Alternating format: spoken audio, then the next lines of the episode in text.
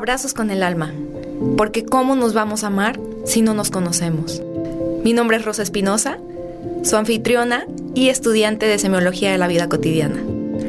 Y yo soy Marcos Barraza, consultor y comunicador en semiología de la vida cotidiana. Acompáñanos en este episodio, un espacio para conocernos y cambiar nuestra vida.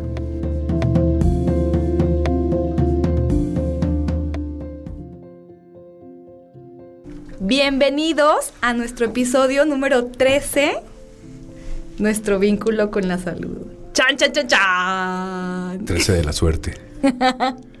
Oigan, ya les habíamos dicho que teníamos invitado hoy. Primero preséntate, Rosita.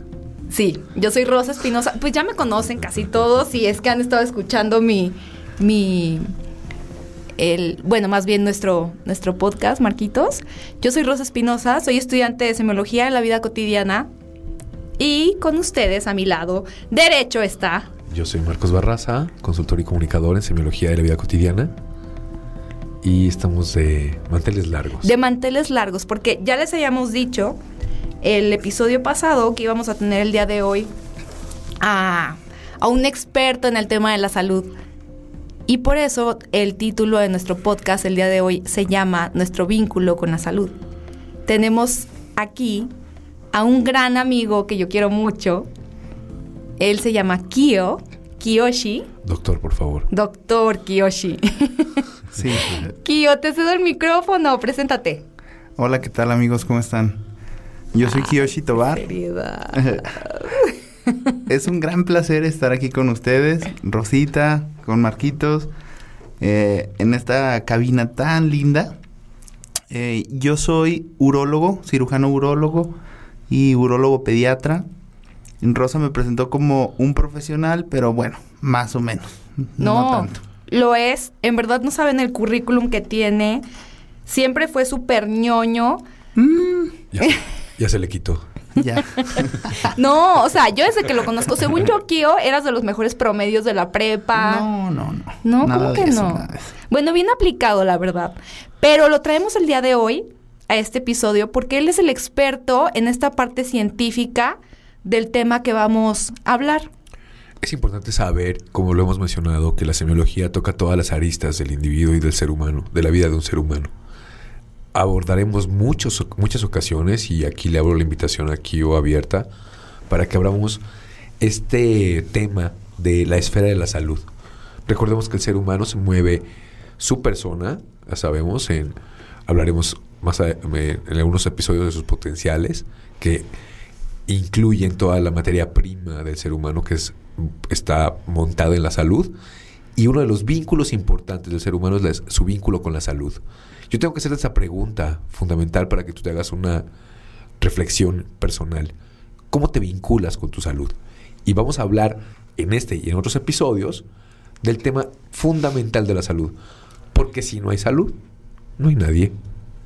Y, no, o sea, me decir, oye, estoy al 10% de mi salud, al 90% de mi salud, al 80% de mi salud. Agua- agárrate, porque con 0% de salud se acabó. Entonces, abremos este panorama y la verdad es que a mí me encanta. eh, estamos en este mes, el mes del Movember. Eh, excelente bigote, doctor, por favor, hablando de, de, de Movember. Es Este- muy bueno, sí. A ver, que nos explique, Kio, Sí, qué es el Movember. Yo siempre me he dejado también el bigote, ¿eh? llevo años dejándome el bigote en Movember. Bien, muy bien. Miren, eh, el Movember es en el mes de noviembre. Todo el mes de noviembre es una, eh, pues ya casi tradición en la cual hay publicidad ah, para concientizar a la gente sobre la importancia que tiene el diagnóstico oportuno del cáncer de la próstata. En sí, el Movember es el mes en el cual se conmemora el no afeitarse.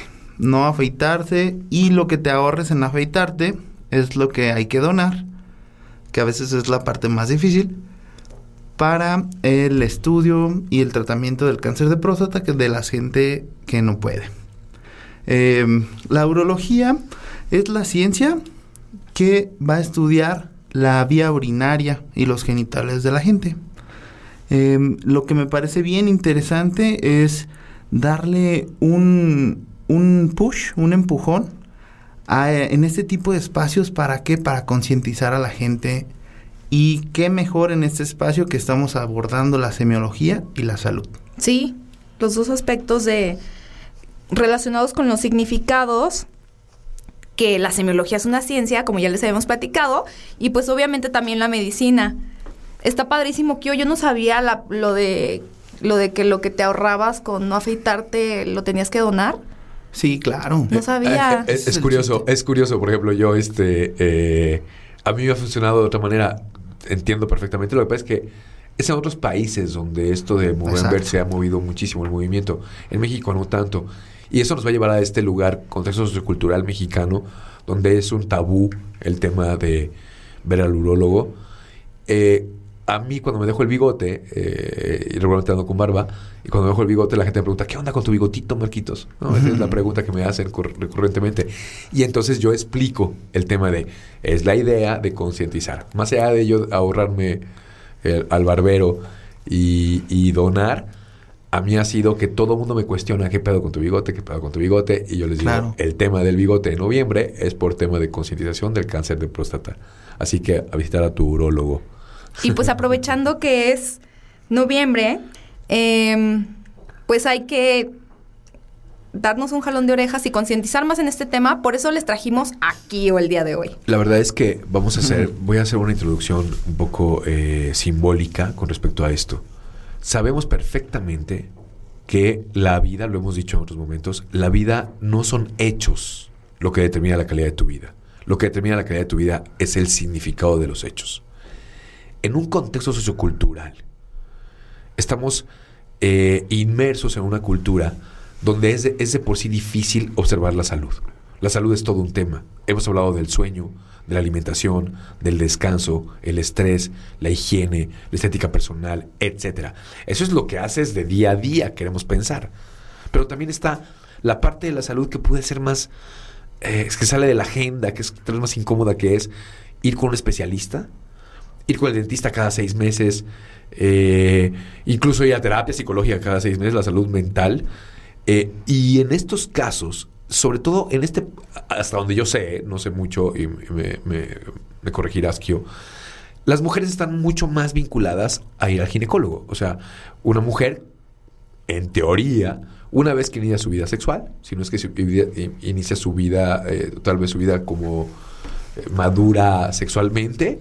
Cuando inicia su vida sexual. Cuando es, es, recomendable que acuda al ginecólogo o a la ginecóloga como gusten, ¿no? Pero que acudan al ginecólogo para observar todos los mecanismos que se mueven en su cuerpo a partir de su vida sexual. Pero curiosamente, en este país de tabús, recuerda, el tabú es un contexto sociocultural en el que tú estás inmerso. Y si no te das cuenta de la importancia del contexto sociocultural y no logras observarlo desde afuera, puedes caer en, como Gordon Tobogán en una arrogancia o una negligencia del tabú por ejemplo, de revisar tu vida sexual como hombre, ¿no? Y ese es el parámetro en el cual yo quiero empezar, Kio, para ver qué tan, cómo, qué, qué, qué ha pasado con este tabú, cuáles son las consecuencias de, de, no poner, de no observar, cómo se puede deteriorar la calidad de la vida de la persona si no observa estos detalles. Eh, platícanos de tu experiencia y de todo esto. Bien, bien. No sé cómo veas esta, este planteamiento, pues. Bien, claro que sí. Me parece que estás en todo lo correcto en cuanto al término profesional que mencionaste. El, el tabú en México va muy de la mano, pienso yo, del machismo. Mm. Eh, otro término complejo. El machismo en México todavía existe. a pesar de, de, todos los movimientos, de todo lo... las marchas, oposiciones que se han visto últimamente, sin embargo el machismo es, todavía es poderoso. Y está hecho, y no solamente por los hombres, también por las mujeres, ¿no? Exactamente. O sea, sembrado por la madre del, del macho. Exactamente. sí, claro. ¿Por qué? Hija, tú compórtate así. ¿Por qué? Porque eres la mujer de la casa y así debe ser. Bien, y el hombre, bueno, me comporto de tal forma porque soy el hombre y porque es mi rol dentro de la sociedad. Esto claro que va a tener un impacto en la salud, sobre todo en el tema de la urología, que es en el que yo tengo contacto, todavía se da mucho. Y esto sí impacta fuertemente en la salud de los pacientes. Un paciente, un ejemplo normal que, o común que va a la consulta, es una mujer que está contagiada de un virus que también es muy común actualmente, que es el virus de papiloma humano. Tocando este tema un poquito. Eh, este virus puede ocasionar cáncer en la mujer, cáncer cervicuterino, es decir, en el cuello de la matriz. Y desafortunadamente hay muchísimas muertes por este cáncer que se pudieron haber evitado, se pudieron haber inclusive curado con un diagnóstico oportuno. ¿Por qué no se hizo este diagnóstico oportuno? Precisamente por el machismo. ¿Por qué? Porque yo como esposo, como pareja, no voy a querer que revisen a mi esposa, a mi mujer, a mi dama, y simplemente te prohíbo ir al ginecólogo. Sí, sí, sí. Yo conozco hombres que mandan al ginecólogo. Tiene que ser mujer. Sí, definitivamente. Si no, no puede ir su mujer con el ginecólogo. Tiene que ser una mujer ginecóloga, si no, lo, si no, no la permite ir. Claro. Es impresionante. Sí, claro. Y es un diagnóstico, con un diagnóstico oportuno puedes hablar de curación, ni siquiera de intervención eh, quirúrgica. Exactamente, de cirugía puedes hablar de una curación, de la prevención. Ese es un tema en cuanto al cáncer. Oye, hasta donde yo sé, este, este virus en los hombres no tiene, eh, creo que no tiene síntomas. Es asintomático, creo, en los hombres. Entonces el hombre puede tener el virus en los dedos o en cualquier parte y no lo, no lo va, no se va a dar cuenta, no, no, no se va a percatar. Claro, mira, el, el estudio de este virus es fascinante. Es un virus que entra en el DNA, en tu DNA, en lo más profundo de tu ser y se vuelve parte de ti, es decir, no se quita.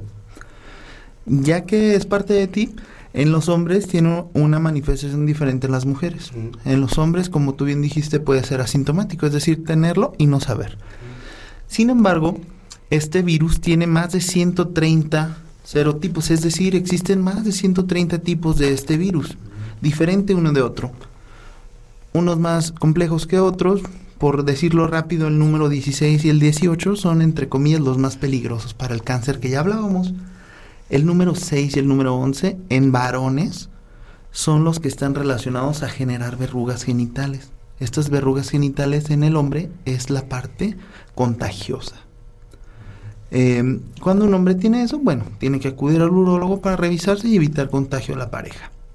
Otro ejemplo que para mí es común ver en la consulta que va de la mano con el tabú mexicano, con el machismo mexicano, es el cáncer de la próstata. Otro tema fenomenal, muy ad hoc de noviembre, que también con la prevención es una enfermedad curable. Es decir, el cáncer de la próstata es el cáncer no cutáneo, el cáncer que no es de la piel más frecuente de todos, más que el de mama, más que el de pulmón, más que el de vejiga y a veces no tiene el impacto en la publicidad que necesitamos. ¿Por qué? ¿Por qué? Y esa es una pregunta que me he hecho a veces. ¿Por qué sería que el de mamá tiene tanta... Eh, no sé si publicidad... Mercadotecnia, ¿no? Pues eh, tan, tan, tan, suena tanto, eh, es tan efervescente en la sociedad y, me, y ahora me entero ahorita que nos dices que el de próstata es más común y es mucho, está más, más soterrado. Entiendo que tiene que ver con el tabú, pero algún otro factor que tú creas Híjole, yo creo que tiene mucho que ver con la idiosincrasia del mexicano, ¿no? El cáncer de mama, cuidar a nuestras esposas, a nuestras mamás, porque más o menos eh, es la edad que aparece, ¿no? Pero volvemos a lo mismo. El cáncer de la próstata es curable cuando se diagnostica a tiempo. Esto parece casi un cliché. Ah, diagnostícate a tiempo y te curas. ¿De cuánto tiempo? Eh, perdona que esta tan claro. preguntas tan. ¿De cuánto tiempo estamos hablando? O sea, si, si empezó una manifestación mínima, que esta sea eh, ¿cuánto tiempo tiene que pasar para que ya no tenga, ya, ya, tengan que estiparme mis genitales? No, es cierto. Bien, mira, eh, por lo general el cáncer de próstata, eh, bueno, es un tema fascinante. el cáncer de la próstata nos incumbe a todos, porque todos tienen un papá, un hermano, un esposo, ¿cierto o no? Bien, a partir de los 40 años es cuando se recomienda actualmente iniciar la revisión es decir, el famosísimo examen dígito rectal. Bien, ahí es donde entra el machismo totalmente, ¿ok? Es en donde el paciente dice, ¿por qué me va a tener que tocar un urólogo? O una uróloga, que también las existen y son fenomenales.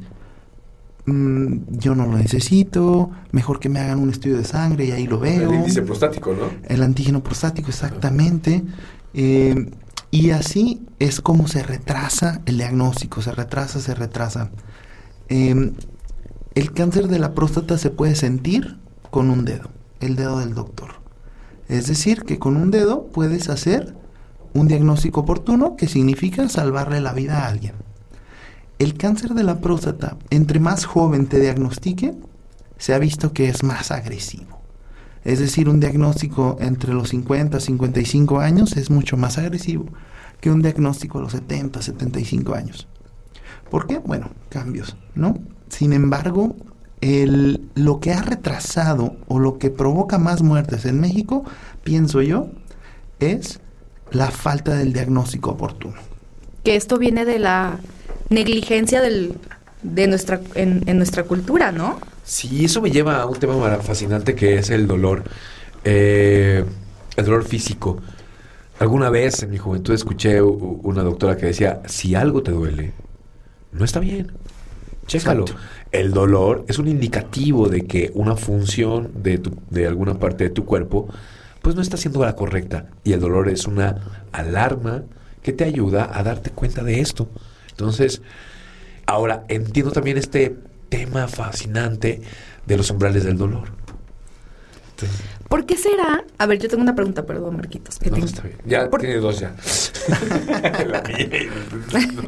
es que, ¿por qué será que yo conozco muchos casos, yo soy la más hipocondríaca del planeta. A ver, vamos a poner este paréntesis. Pero ¿por qué será que conozco a gente que es todo lo opuesto? O sea, le duele, pero no quiere ir. O sea, vinculado a la pregunta de Marquitos es, ¿por qué fregado? Si te duele, no vas, no te atiendes.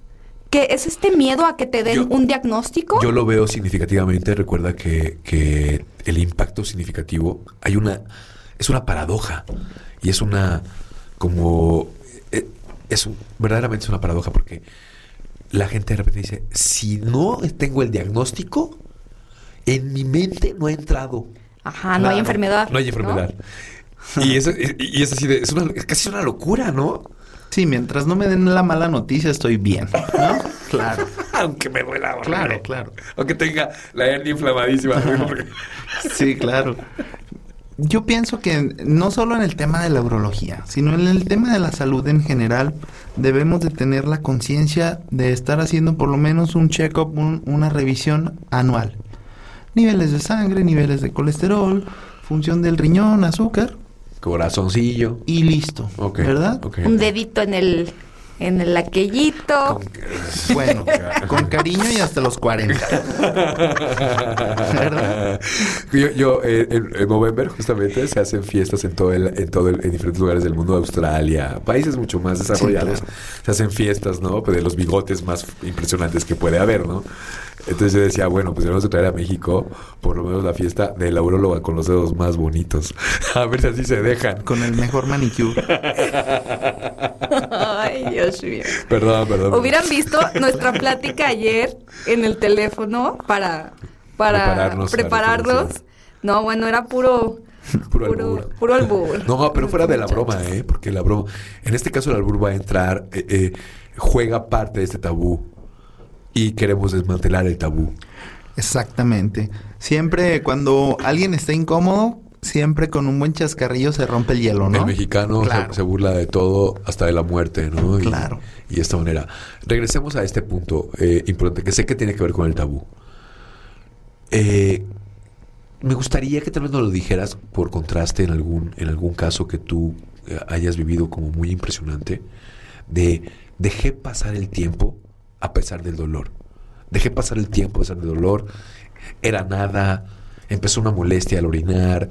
Eh, de repente, ¿dónde me siento incómodo?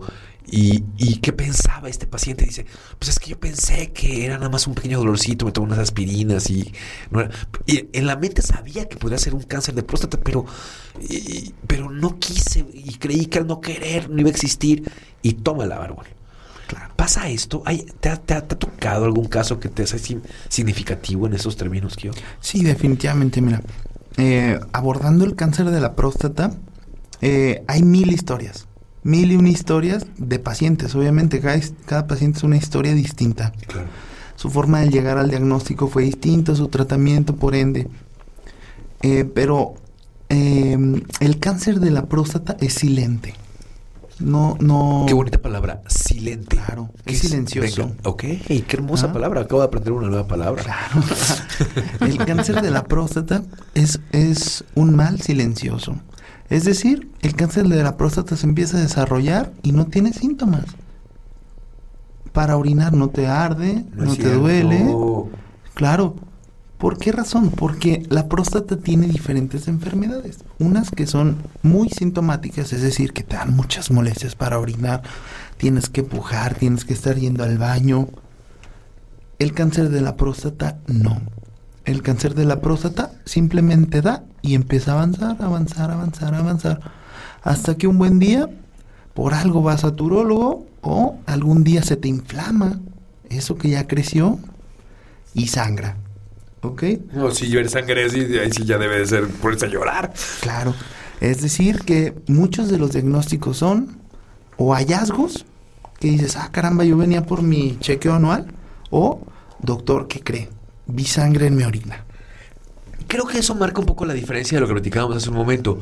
Tú comentabas, por favor, después de los 40, ve y haz un diagnóstico posible, por favor. Es importante que hagas este check-up, eh, no sé si anual, no sé si eh, Sí, sí. bianual, eh, después de los 40. Y yo diría, pero pues, si no me duele, si no me molesta, ¿por qué voy a hacer un, un, un check-up? Entonces se pega al tabú de no.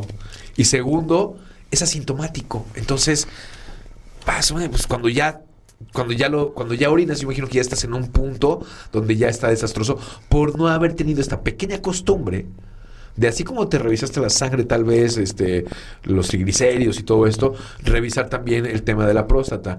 Pero no, si no tengo un síntoma, si no tengo la una pequeña molestia, no lo voy a hacer. Y entonces Exacto. pega durísimo.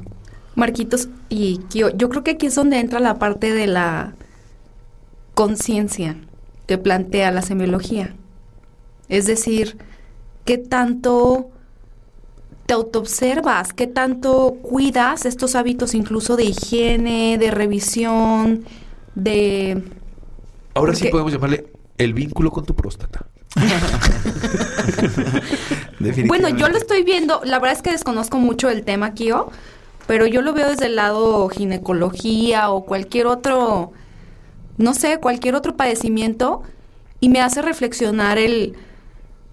Es que a veces está cañón también de que tienes que hacer ejercicio diario, tienes que comer bien, tienes que relajarte, tiene, o sea, Pero son si no lo infinidad de cosas que, que hacer. Si no lo haces, te estás agrediendo, te falta amor propio. Fíjate qué curioso. Y creo es, venía esto con el, tal vez con el cáncer de pecho, tal vez con un tema eh, vaginal, pues empieza un diferente olor, hay una comezón, hay a lo mejor un, arde- un ardor, en el pecho tal vez hay un poco de molestias, Claro. bolitas o cosas así. Pues es evidente que hay un, que, que hay un, empieza a ser sintomático y tal vez todavía es momento. Pero si uno está diciendo el doctor que es asintomático el tema de la próstata, no, no, no, no te meter el dedo. o sea, vas No, a- es meramente- nada, ¿no? Me refiero a que es meramente un Solo tema que sea de... por juego. ¿eh? sí, sí, sí, solo por diversión. Pero tienes razón, es conciencia de mi salud. Conciencia de mi salud. Exacto. Si a nosotros nos han, si, si nos han estado escuchando, y aquí voy a dejar esta indicación con todo el amor del mundo. Si eres hombre o tienes hombre cerca de casa, has escuchado nuestros episodios, te, te resuenan, tiene sentido el modelo de semiología para que te ames, te autoobserves y mejores la calidad de tu vida, por favor, ve nada más a saludar al urólogo. Un ratito. Así es, no todos tenemos dedos feos. Oye. Kio, ¿y, y qué, hay de, de...? Yo me acuerdo que cuando entraste a estudiar urología, me dijiste, es que Sí. todo el mundo relaciona urología también con penes. A ver, no es eso nada más. No, no sé eso. O sea, la urología es un... eh, yo siempre le digo a mis alumnos, porque doy la, en la universidad la materia de urología, siempre les digo que la urología es la rama más bonita de la medicina de todas. ¿Por qué? Porque puedes ver consulta, cirugía, cirugía reconstructiva de los genitales, cirugía oncológica, que es lo de cáncer, em, infecciones. Y como me llamó la atención lo que dijiste ahorita, yo desconocía eh, esta información sobre el cáncer de próstata y creo que eso va de la mano eh, que mucha de la población, no solo el cáncer de próstata, desconoce que se tiene que atender, puesto que hay enfermedades que se pueden diagnosticar tempranamente. ¿Cómo lo vamos a prevenir? Con estar yendo una vez al año a tu médico. Así de fácil. Eso, tu esperanza de vida o tu expectativa de vida, casi casi la vas a aumentar 10 o 15 años más solo por hacer eso. Y la calidad de tu vida. Y, me, me, permites hacerte una invitación maravillosa, doctor, y, y, se los pongo a todos los jóvenes, hombres, varones que nos están escuchando y a los varones de las mujeres que nos están escuchando. Ya hablaremos del tema de la disfunción eréctil y la calidad de la vida sexual, que nosotros, en particular y en semiología, no vamos a castigar para nada la sexualidad, al contrario. Vamos a hacer, vamos a hacer esta, eh, este, vamos a agarrar otra vez al erotismo en nuestras piernas y a decirle, vénganos, vénganos tu reino porque es parte de nuestra vida y hay que disfrutar de nuestra vida sexual, pero hay que tener salud. Exactamente. La salud es lo primordial. Sin salud no tenemos nada más. Es decir, eyaculación precoz, disfunción eréctil, muchas de las veces la misma idiosincrasia del mexicano, es decir, ya cumplí tanta edad, ya tengo tantos años, es normal. Es normal que no puedo orinar, es normal que no tenga erecciones, es normal que mi libido haya bajado o simplemente no exista.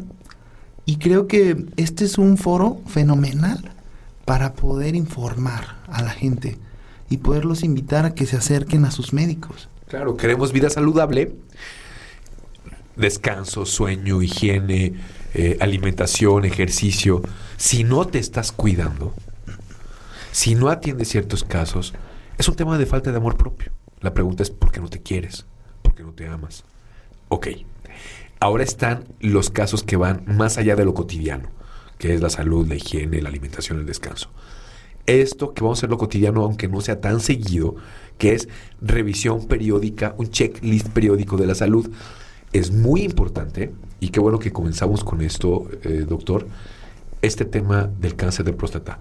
No es una cosa simple. Si no has escuchado que es una, eh, un padecimiento muy cotidiano, muy normal en los hombres, si no lo habéis escuchado, es por el tabú pero que nos diga, ya no lo dijo el doctor y que no lo pueda repetir, es un caso, hay muchos casos de muertes por tema de cáncer y no sé, y no sé si de, de, genitales. Bien, mira. es que no sé, doctor. el cáncer de la próstata, em, el tratamiento, que es a lo que me imagino a tu pregunta, va muy encaminado a tu poder adquisitivo, aunque se escuche feo. Si tú vas a centros públicos, bueno, ahí hay grandes, grandes programas en los cuales te pueden proveer del medicamento. Pero existen medicamentos para enfermedades avanzadas tan caros, tan caros como más de 600, 700 mil pesos o inclusive más. Mm, al mes, 100, 120 en tratamiento al mes. ¿De dónde, doctor? Claro. Pero eh, cuando no existe eso, bueno, sí, uno de los tratamientos iniciales es un procedimiento llamado orquiectomía, es decir, quitar los testículos. Y tú dices, bueno, ¿por qué hay que quitar los testículos en el cáncer de la próstata? Porque ahí, en el 95%, se produce la hormona llamada testosterona. Y esta hormona prácticamente, ¿qué es? Pues es la comida del cáncer de la próstata.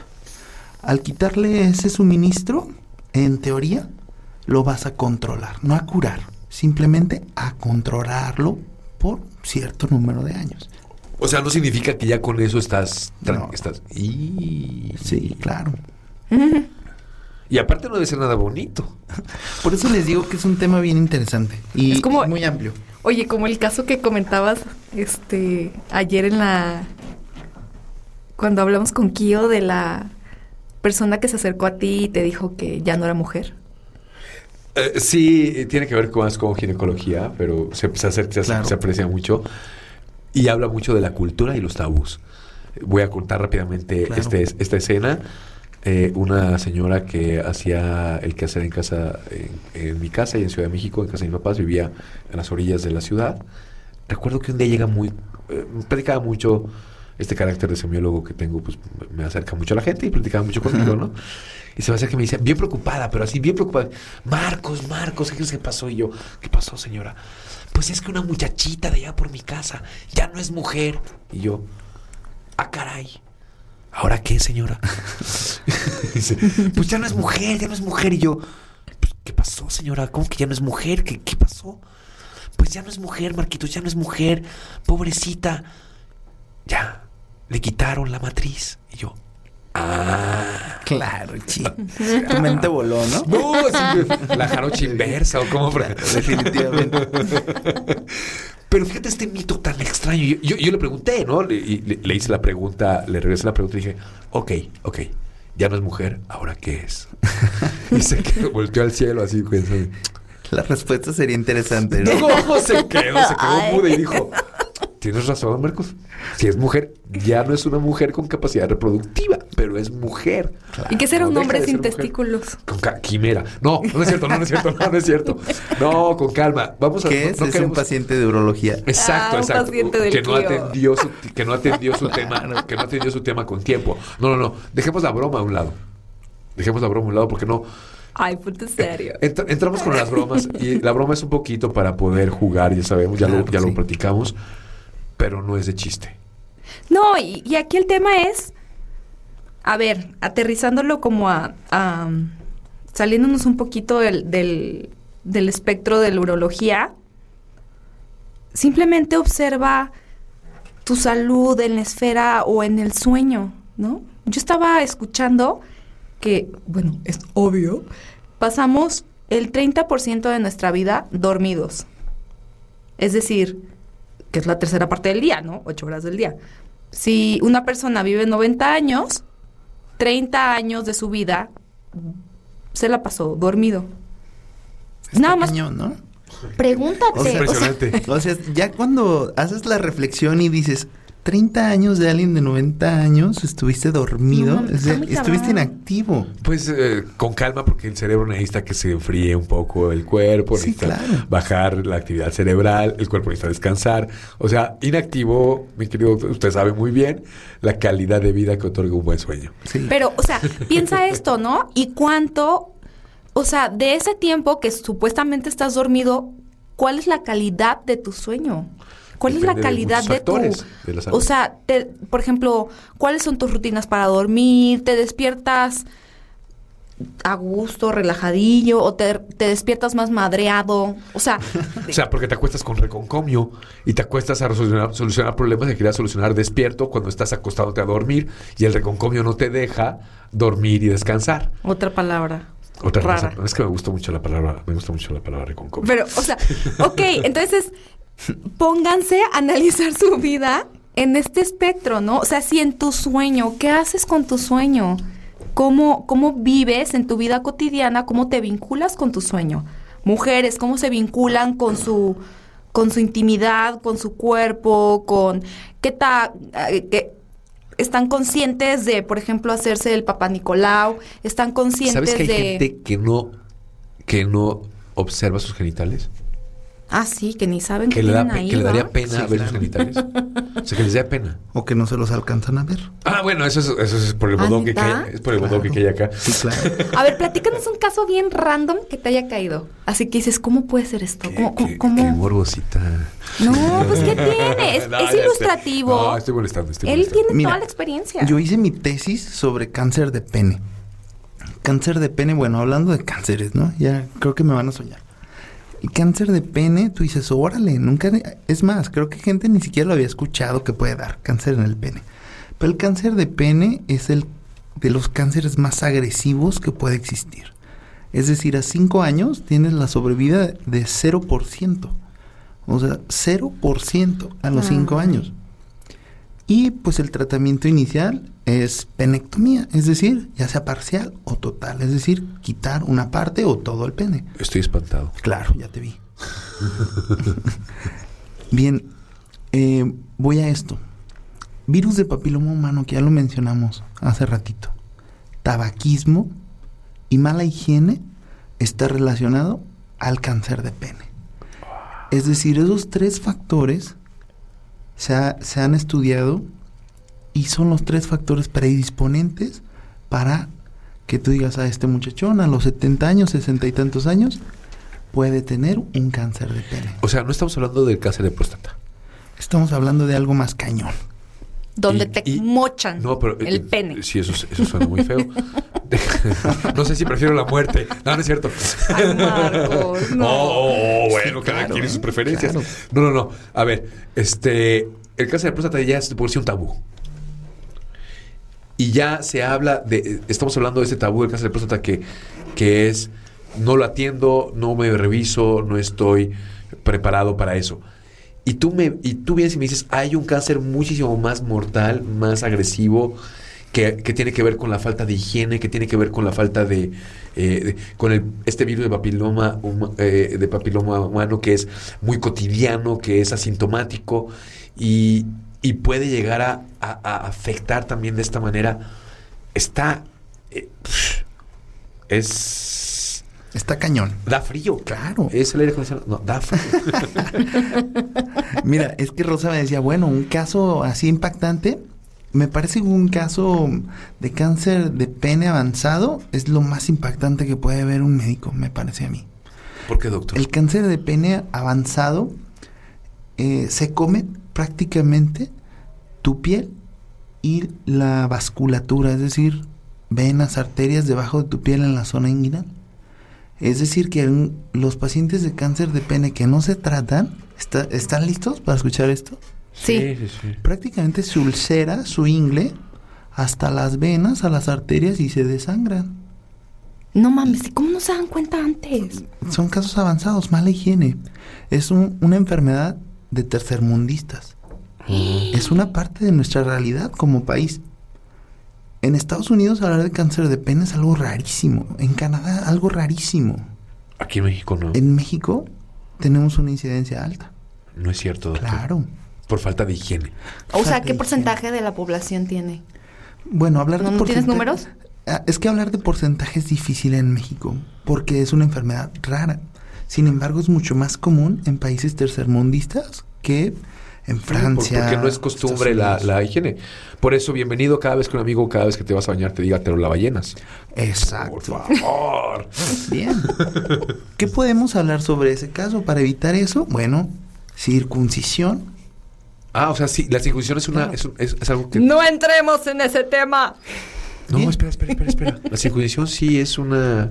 Es un Es tema un tabú. mito, es un, es es un- Sí, es un está tabú, cañón, ¿eh? Pero sí puede mejorar la higiene de los genitales masculinos. Bien, claro. Claro. Mira, yo tengo también la especialidad, como les dije, de urología pediátrica. Sí, sí, sí. Para poder operar niñitos. Sí. Bien, es mucho más común hacer una circuncisión en un adulto, en un varón joven, en un anciano, que en un niño. No es cierto. Claro. ¿Por, por el tabú otra vez? Volvemos a lo mismo. Ay, señor tabú. Tú, puedes, tú, tú puedes decir, bueno, es que circuncisión cirugía de niño, de recién nacido, Sí, antes de llevármelo a casa. O bueno, sí. a la semanita, 15 Claro. días, para que viva un poquito su... Exacto. Pero sí o no, Pues, ustedes que están alejados de ese tema dicen, claro, una circuncisión, ah, un niño chiquitito y ya ni siquiera se acuerda. Fíjate que yo escu- había escuchado este pequeño detalle, nada más así para allá, de, fuera de la broma. Eh, ponle que sea traumático el nacimiento por una cesárea o por una eh, por algún caso que no fue un nacimiento Ajá. completamente eh, eh, de, no- de, teleno- de- de fantasía, ¿no? Bonito. Ajá. Ponle que hubo un pequeño trauma. No hay niño. nacimientos de telenovela. Con, con calma, con calma. Ponle que no hay ningún ¿Cómo se evento- nota que no has vivido Oh, un parto? Con calma. Ponle que no hay ningún evento traumático para la criatura, pero entonces, para que no sea también la circuncisión un un- un- una suma a la trauma, pues a los 15 días, a las 3 semanas, es como muy decente poder que el niño descanse, que ya se incorpore a la vida cotidiana. Bueno, lo que significa un niño en la vida cotidiana de tres, de tres Claro. semanas. Pero entonces, ya ahora sí, po- no olvidar este tema de la circuncisión, sobre todo entre más pequeños, ¿no? Es mucho más fácil. Claro. Mira, la circuncisión, volvemos a lo mismo. Tema tabú. Machismo, ¿no? Qué loco. Si el papá tiene la circuncisión porque le tocó que sus papás se la hicieran, muchas de las veces va a decir, a mi hijo también. Sí, porque es entero. Exacto. Sí, claro. Sí. Si el papá no tiene circuncisión, va a decir, ¿para qué?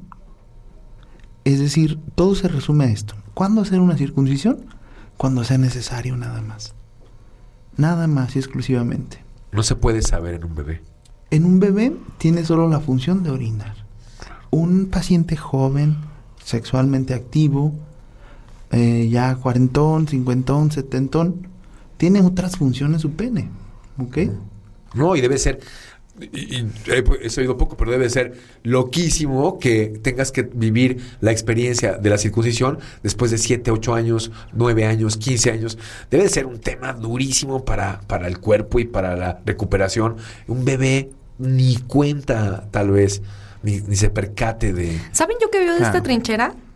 Denme un segundo para decir esto. De Que la los hombres- trinchera de la de trin- ser mujer. De la trinchera de ser mujer. que los hombres son bien nenas, la neta. Sí. Estas cosas. Bueno, yo no sé. yo- O sea, una mujer tiene que ir cada año a abrir literal las piernas. O sea, yo creo que eso y el dentista es lo peor que nos pueda pasar. Ay, me cagan esos dos doctores. Pero lo hago porque soy hipocondríaca. Hay dentistas buenos. ya sé, Sí. pero. Y también y ginecólogos también hay maneras de abrir las piernas padre. No, pero que te metan un pato. O sea, no está nada cool. Pato. Es- así se llama, ¿no? Sí. Sí. Sí, eh, sí, ¿no? Sí. Bueno, no sé cómo Sí. se llama, pero... o sea, que te metan esa cosa es horrible. Y los hombres son bien Que la pongan, sacatones. que la pongan por lo menos con un, con un hornito que esté tibia, ¿no? No te burles, a ver, ¿quieres que hable del examen prostático? Ah, ¿va? Doctor. que se Solo ponga- se necesita un dedo, no que se- necesitas exacto, se pone- aparte se pone guantes y imagino que un poco y un poco de lubricante para que así, doctor, por favor, con Claro. amor. Ojalá te vea con ojos bonitos el doctor. Oigan, el ojo y ya. a ver, ya, perdónenme. Ya sé que está bien Es chido el cotorreo. Es que fíjate, la urología da para esto y más. O sea, Claro. para, para decir, ¿sabes qué? Si es chistoso, en ocasiones es chistoso y en ocasiones inclusive te da miedo hablar de tus problemas o a veces al contrario, dices, ay, pues a mí también me pasó eso o a mi hermano o a mi papá. Sí. da pena. Fíjate que eh, para el próximo, porque eh, eh, Kio, necesitamos invitarte. A, mí es muy importante que... Sería un tenga- placer. Estoy a sus órdenes. Para mí es muy importante que tengamos un, un episodio con el tema de la disfunción eréctil, que también es un súper tema que, que puede cambiar la calidad de vida de muchas personas. En ese momento traeré este libro del que te platiqué. Bueno, no lo tengo, lo perdí, pero lo he visto en línea. De este, y, y no lo voy a hablar ahorita de Elías Nandino, se los dejo ahí. Si lo quieren ir explorando, Erotismo en Rojo y Blanco, que es un libro precioso. Pero para nosotros era muy importante ahorita el tema de el cáncer de próstata. Estamos en el mes de noviembre, estamos en este mes que es eh, anualmente, es- viene después del, del mes del cáncer de mama, que, que es octubre, y tiene mucha, por favor, ámate y haz, no hagas la negligencia con este tema. Es fundamental que no padezcas. Oigan, un grab, grab up. Tienes 30 segundos, Kio, para decir cómo crear conciencia. Tienes 30 segundos, Kio, para decir cómo crear conciencia respecto a este tema de nuestro vínculo con la salud y desde tu punto de vista como urólogo. 30 segundos. No, no me lo presiones, doctor. Estamos en un podcast. Ya, ya cuidar el cáncer es mucha presión, Rosita, Sí. ya no me presiones. ¿no? Bien, mira, ¿qué hay que hacer? Chequeo anual. Sea de urología, sea fuera de la urología, chequeo anual. Exámenes generales, así de fácil. Tu doctor, médico general, tu internista que acudes habitualmente, tu ginecólogo, si te haces esos exámenes, exámenes anuales, si tienes algo malo te lo va a encontrar allí y ya te podrá derivar con el siguiente especialista, con el siguiente doctor. Recordemos, para eso están las especialidades médicas, para acudir según lo que tengas. No nos casemos que nuestro gine nos cure de la panza, nuestro gine nos cure del pecho, nuestro urólogo nos cure de los ojos, de los dientes. Para Sí. eso tenemos que acudir a diferentes doctores. El doctor de la familia, ¿no? Es el que. Exactamente. Y a mí me toca ser a veces el doctor de mi familia y, y con todo respeto les digo, sabes que no sé, de ese tema no sé. Y nosotros Claro. como doctores tenemos también que tener la cultura de decir, hasta aquí llega mi conocimiento. Y más allá puede ser un consejo, no una consulta. No, y porque aparte luego van y, o sea, la negligencia también en, en, el, en la automedicación, en ir a la Estoy, estoy en una cena y me entero que es doctor, acá es doctor, y le digo, oiga, doctor, me duele aquellito. y, y él te voltea a ver y dice, Aprovechando toda esa Seguros de estar. Oigan, se nos acabó el tiempo. Pero, este, yo quiero cerrar promocionando. Kio, aproveches el espacio. es el espacio para que perdón, al principio no sé, se nos fue la onda de, de, dar nuestros, nuestras redes sociales. Ahorita es el momento, dónde te pueden seguir, dónde te pueden encontrar, en qué eres especialista, quién puede ir contigo, cuándo, dónde, todo, cómo. Bueno, mira, eh, me pueden encontrar en el Hospital Puerta de Hierro Sur. Ahí tienen a su servidor en un consultorio. En Guadalajara. En Guadalajara, Guadalajara, Jalisco. Porque ya nos escuchan desde Chiapas. Ah, caramba. Y desde los United, ¿sí? ¿no? En Instagram, por ahí subo fotitos sí. de mis cirugías, de R.Kiyoshi. En Facebook igual. ¿Kiyoshi es con K? Es K-Y-O-S-H-I. Ok. Y. Bueno, A ver, otra vez, otra vez. Instagram, ¿cómo? DR.Kiyoshi. Doctor. Doctor.Kiyoshi. Exacto. Y Facebook igual. Este, en Twitter, pues subo muy poquito. Entonces ahí no me sigan. No, no. no quiero seguidores. Bien. No, Bien. Y lo que tú me dices, la urología, bueno amigos, disfunción eréctil, eyaculación precoz, piedras en los riñones, cáncer en toda la vía urinaria que es riñón, ureter, vejiga, próstata, testículo, pene. De hecho, revisiones antes de que llegues a cualquiera de esas cosas que el doctor acaba de decir. Exactamente. Sí. Y lo que quiero dejarles en Movember es acude a tu urólogo, el que tengas más cerca. Si es a mí, mejor. no se crean. Pero claro, sí. un examen general de orina a tiempo y un antígeno de la próstata y tu consulta al urólogo simplemente te puede salvar la vida. 40 años es la edad básica para acudir. Super Kio. Oye, y este, yo tengo eh, por ahí un, un, una audiencia entre mamás grande, amplia. Tengo un grupo de mamás para las que me conocen este, en Facebook. Con ellas, ¿cómo te puedes promocionar también? Aprovecha. Ah, bien, mira. Con todas las mamás. Eh, un descuentaxo. Claro, con todo gusto. para no, sus mariachis. No, no, para los niños. No, el, nombrando este, este podcast. Ok, eh, ok. ¡Ay, qué bien! No, miren, eh, para las mamás es importante conocer los genitales de sus hijos. Revisar a sus hijos, sin pena, sin tabús. Claro. Es decir, sentirle ambos testículos, una enfermedad llamada testículos no descendidos o criptorquidia común. Eh, el ejercicio del prepucio es otro error común. No necesitas estarle jalando el pellejito, el prepucio al niño. Si está pegado, está pegado. Si no está pegado, no está pegado. Si tú lo jalas, lo vas a romper. Si lo rompes, forma cicatrices. Sí. Creo que con eso explico todo, ¿verdad? Eh, infecciones de orina en las niñas, híjole. En las niñas, vean es esto, común, ¿eh? ¿ok? Las niñas son aguantadoras. Las niñas aguantan mucho. Ellas aguantan una, dos, tres infecciones sin dañar a sus riñones o su vejiga. Los niños no un niño, o sea, un varón, uh -huh. que se infecta de la vía urinaria, tienes que llevarlo rápido, rápidamente a revisar porque ellos pueden hacer falla renal, es decir, Ándale. falla de sus riñones o de su vejiga. Y que dejar este mensaje, las infecciones recurrentes, ya sea niño, adulto, viejito, todas esas, ninguna es normal. Si te dan a ti infecciones una y otra y otra y otra vez, necesitas acudir a tu urólogo. Porque sí. de seguro hay algo malo ahí adentro. Ok. Amate. Muy bien. Hemos estado una y otra vez en este, este ejercicio. Abrázate, abraza tu salud, abrázala con el alma y ámate. No te quita nada dar, cuidar tu salud, alimentarte, descansar, cuidar tu estrés, cuidar tu higiene y acudir a especialistas una vez al año no hace daño. Exacto. Muchísimas gracias, Kio, por estar con nosotros. Gracias a ustedes, es un placer. Y sí, ojalá que se vuelva a armar la machaca. ¿Se va a armar? No, se va a armar la machaca. Venga. No, Yeah. eh, ya, les, pro- ya, les- ya veremos cuándo, a ver cuándo nos traemos al doctor. Disfunción eréctil, que va a ser un súper tema porque queremos que tengas una calidad de vida sexual. Y aquí tú escuchas, así que no te comprometes. A nada. bueno, a mí me gustaría cerrar también invitándolos a que nos sigan a Abrazos con el Alma, nuestro Instagram. Ya saben, mándenos una pregunta. Vamos a comenzar, de hecho, ya a hacer nuestros bonus track de preguntas para eh, responder, perdón, preguntas para los que nos están escribiendo en el inbox. Entonces aprovechen, si tienen alguna pregunta derivada con el tema de urología incluso, pues yo, yo creo que... Doctor. Ajá, le decimos al, al doc. Muchísimas gracias. Nos vemos en el próximo episodio. Muchas gracias. Gracias, Kio. Hasta luego, amigos. Gracias a ustedes. Bye, bye. Bye, bye un abrazo.